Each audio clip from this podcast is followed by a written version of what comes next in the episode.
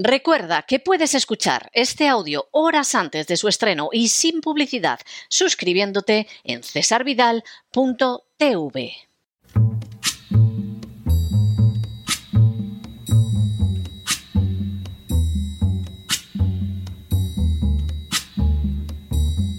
La voz con César Vidal, desde el exilio. When the night has come and the land is dark and the moon is the only light we'll see. No, I won't be afraid.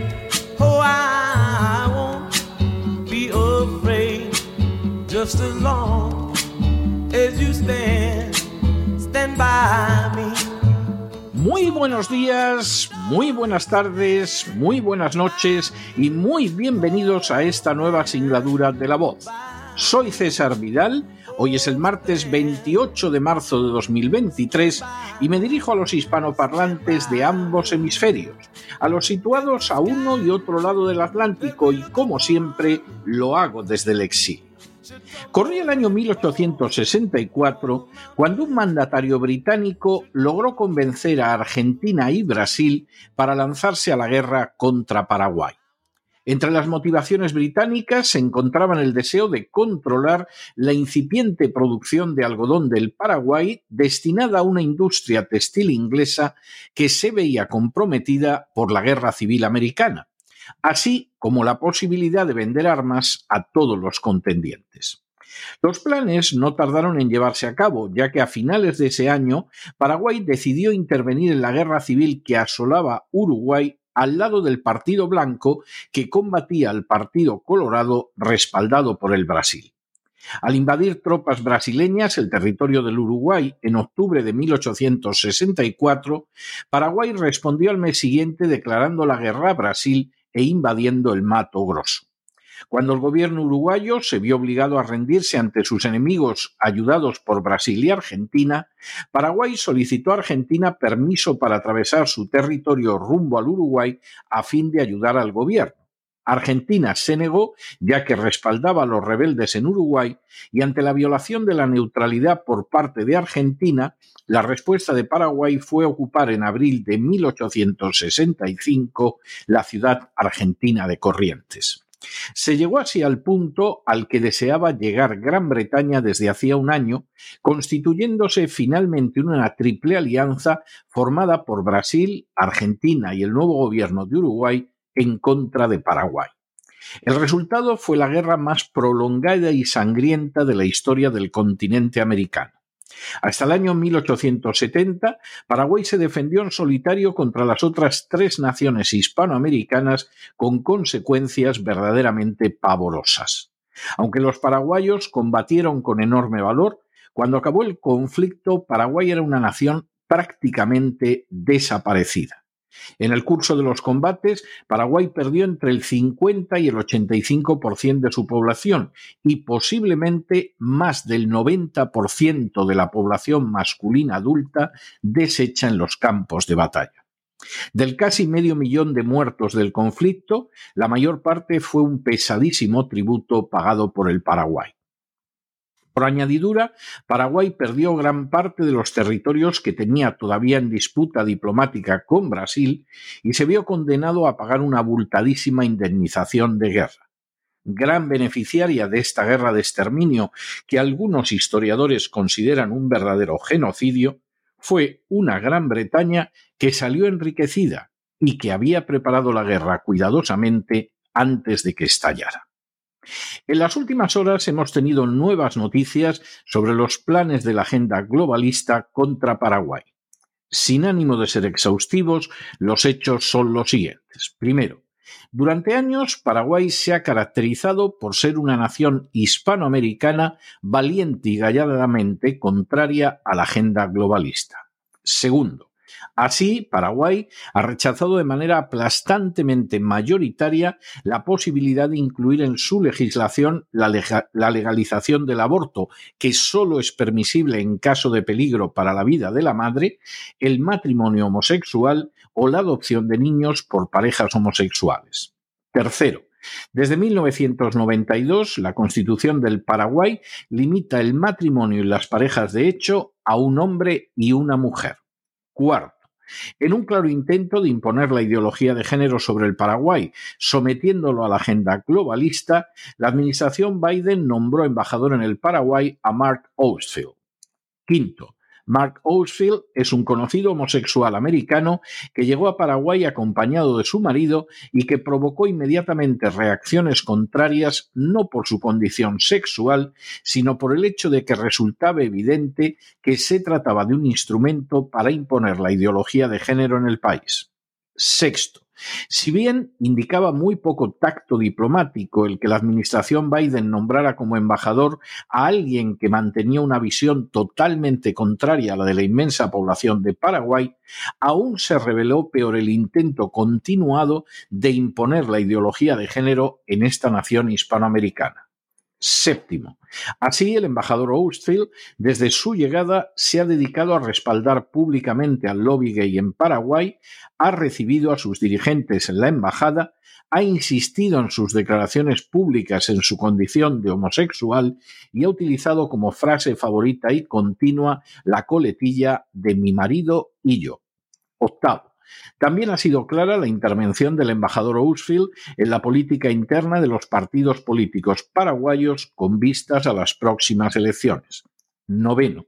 Así, con anterioridad a las internas de los partidos políticos tradicionales, como el Partido Colorado, muy sometido a Estados Unidos, pero con un sector pro vida y familia, y el Partido Liberal Radical Auténtico, abiertamente favorable a la agenda globalista, el embajador ha dado pasos que favorecían descaradamente a esta última formación.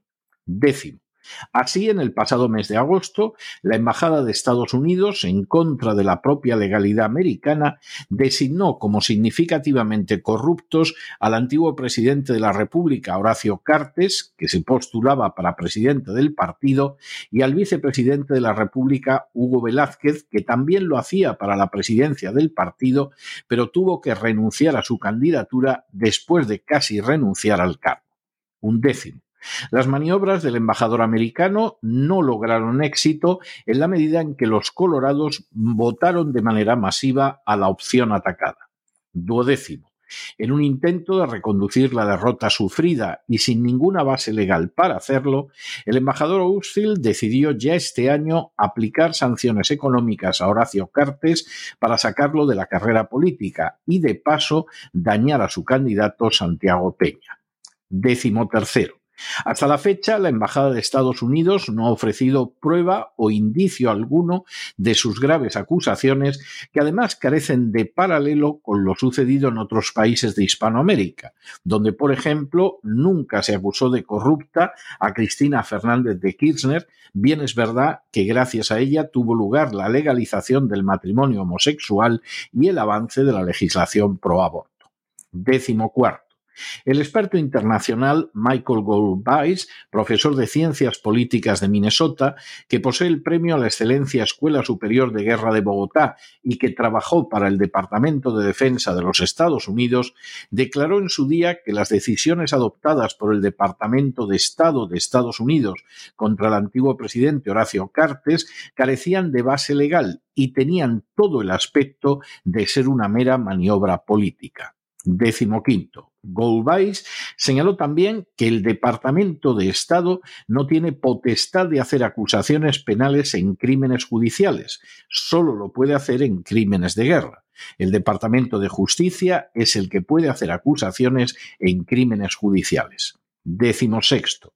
Goldweiss señaló también que uno debe preguntarse por qué en este momento se toma el esfuerzo de acusar a un expresidente paraguayo de un país que se considera un aliado de Estados Unidos a pocos meses de unas elecciones importantes donde evidentemente habría efectos políticos. ¿Quién se beneficia de la acusación para que esto se haga en este momento? Eso nadie responde y quedan rumores que son sospechosos y que alteran la dinámica interna política. Décimo séptimo. Igualmente, Goldweiss se preguntaba, ¿Por qué los Estados Unidos se toma el esfuerzo de, en este momento histórico, acusar a este individuo de ser significativamente corrupto? Sabiendo bien que la corrupción es ampliamente esparcida a través de los círculos políticos y que la oposición tiene tanta corrupción o más que la misma corrupción de este movimiento político, y que ningún candidato llegaría a la presidencia en Paraguay sin tener acusaciones políticas. Décimo octavo. Michael Goldweiss insistió en que la intervención de afuera se consideraría como una intervención en los asuntos internos del Paraguay, así que yo consideraría que los paraguayos se sentirían altamente ofendidos por la acción de los Estados Unidos en un asunto interno que debería manejar la justicia paraguaya. Décimo. Goldweiss indicó igualmente que yo no defiendo a nadie, solo estoy tratando de explicar a ustedes y a sus oyentes que esto es una maniobra política donde uno tiene que preguntarse bono, quién se beneficia. Hay que preguntarse por qué se hace esto en este momento. Vigésimo. De manera bien reveladora, la entrevista con Goldweiss fue borrada de las redes sociales. Vigésimo primero. Las acciones llevadas a cabo por el embajador Ousfield constituyen una intolerable injerencia en la política de Paraguay, pero no parecen haber causado mella entre los ciudadanos como para asegurar una victoria contundente de los partidarios de la agenda globalista en las elecciones de abril. Y vigésimo segundo, ante una nueva derrota de la agenda globalista impulsada por el embajador Ousfield, ha ido creciendo entre la población del Paraguay el temor a que se produzca un fraude electoral como aquel del que se acusó en su día a Brasil y presuntamente se ocultó, o que se desencadene un conjunto de acciones subversivas como las que padeció Chile para abrir camino hacia una imposición de una constitución de carácter globalista. La intervención de Estados Unidos en la política de las naciones de Hispanoamérica tiene una prolongada historia. En ocasiones, los motivos para esa intervención, pacífica o violenta, estaban relacionados con la Guerra Fría y el deseo de detener el avance del comunismo. En ocasiones, con el respaldo a procesos de democratización tras periodos de gobierno dictatorial y no pocas veces se ha debido al deseo de beneficiar a multinacionales bien concretas. Con la administración Obama primero y con la actual administración Biden después, se ha iniciado una nueva forma de injerencia relacionada directamente con la imposición de la agenda globalista. El principal objetivo de la política exterior de Estados Unidos no es ya la defensa de los considerados intereses nacionales sean cuales sean estos, sino el avance de la agenda globalista por los medios que sean. De entrada, este programa de acción está causando un daño inenarrable a las relaciones de Estados Unidos con otros países y está dejando de manifiesto una estúpida torpeza en el tratamiento de las cuestiones diplomáticas. Por definición, el embajador de una nación es alguien que se considera cercano a aquella nación donde va a desempeñar funciones y que va a suavizar las tensiones y a fortalecer los lazos, no ofendiendo la idiosincrasia del país ante el que rinde su trabajo. Nombrar, por ejemplo, a una feminista radical como embajadora en Arabia Saudí o en los Emiratos Árabes sería un ejemplo manifiesto de estupidez. En contra de algo tan elemental en el uso diplomático, las administraciones de Obama y Biden decidieron despreciar totalmente los sentimientos nacionales y enviar a embajadores militantemente homosexuales a naciones donde la ideología de género es vista como algo repulsivo. Jamás los enviarían a una nación islámica, pero se permitieron y se permiten hacerlo a otras naciones mostrando así hacia ellas un desprecio inaceptable. Por si semejante conducta no fuera ya bastante dañina para Estados Unidos y totalmente intolerable en términos de respeto a la soberanía de las distintas naciones, ha ido transcurriendo además en paralelo una serie de conductas inaceptables en un diplomático, como el apoyo a lobbies concretos en la nación ante la que ejerce sus funciones, o el respaldo a las actividades de organizaciones extraordinariamente injerencistas como las relacionadas con Bill Gates o George Soros. Todo ello cuando, por añadidura, la ayuda derivada de la USAID se suele condicionar al sometimiento del país a la ideología de género.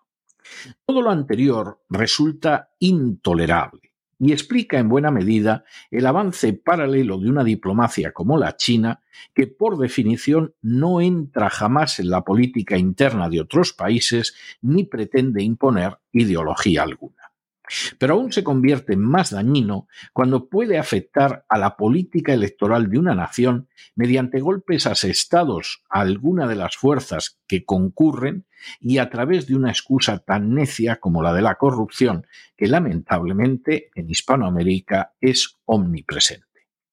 Estados Unidos esté desarrollando una política cuya meta fundamental es el avance de la agenda globalista, constituye una desgracia nacional e internacional de dimensiones verdaderamente indescriptibles. Que para avanzarla recurra a la injerencia en asuntos internos de una nación, al respaldo a grupos sociales de un país concreto y al ataque selectivo a ciertas fuerzas políticas resulta no solo inmoral, sino también profundamente indecente.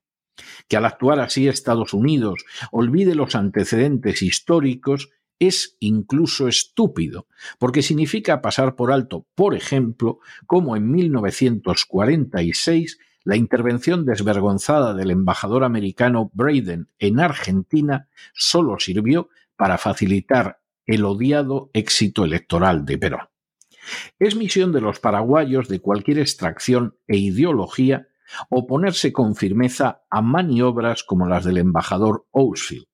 Y es su misión hacerlo porque una nación que sobrevivió a una guerra como la de la Triple Alianza no puede dejarse someter ni avasallar por un personajillo que tiene como estandarte la deplorable expresión de mi marido y yo.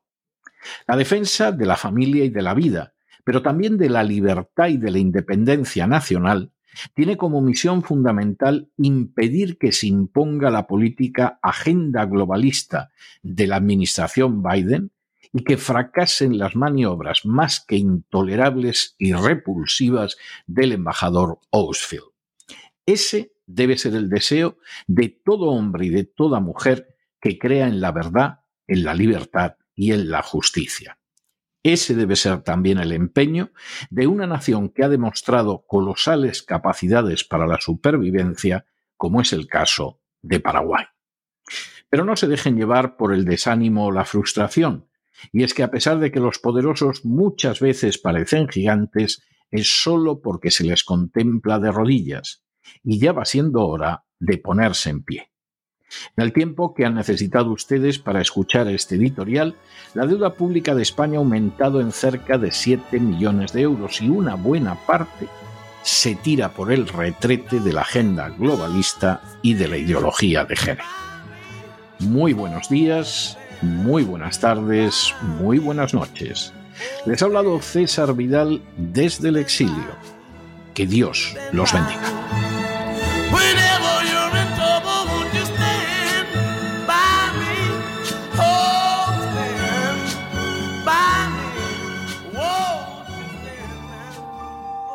Esta sección está patrocinada por crowdfunding con el siguiente mensaje. Nuestro Señor Jesucristo, el único Dios verdadero, es misericordioso y nuestro Salvador.